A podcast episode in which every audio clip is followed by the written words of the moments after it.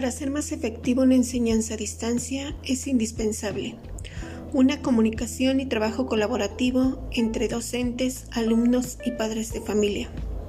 Organizar las actividades e implementar en lo individual y en lo familiar. Desarrollar en los alumnos habilidades de autoestudio, independencia y autonomía. Y fortalecer la responsabilidad y participación familiar.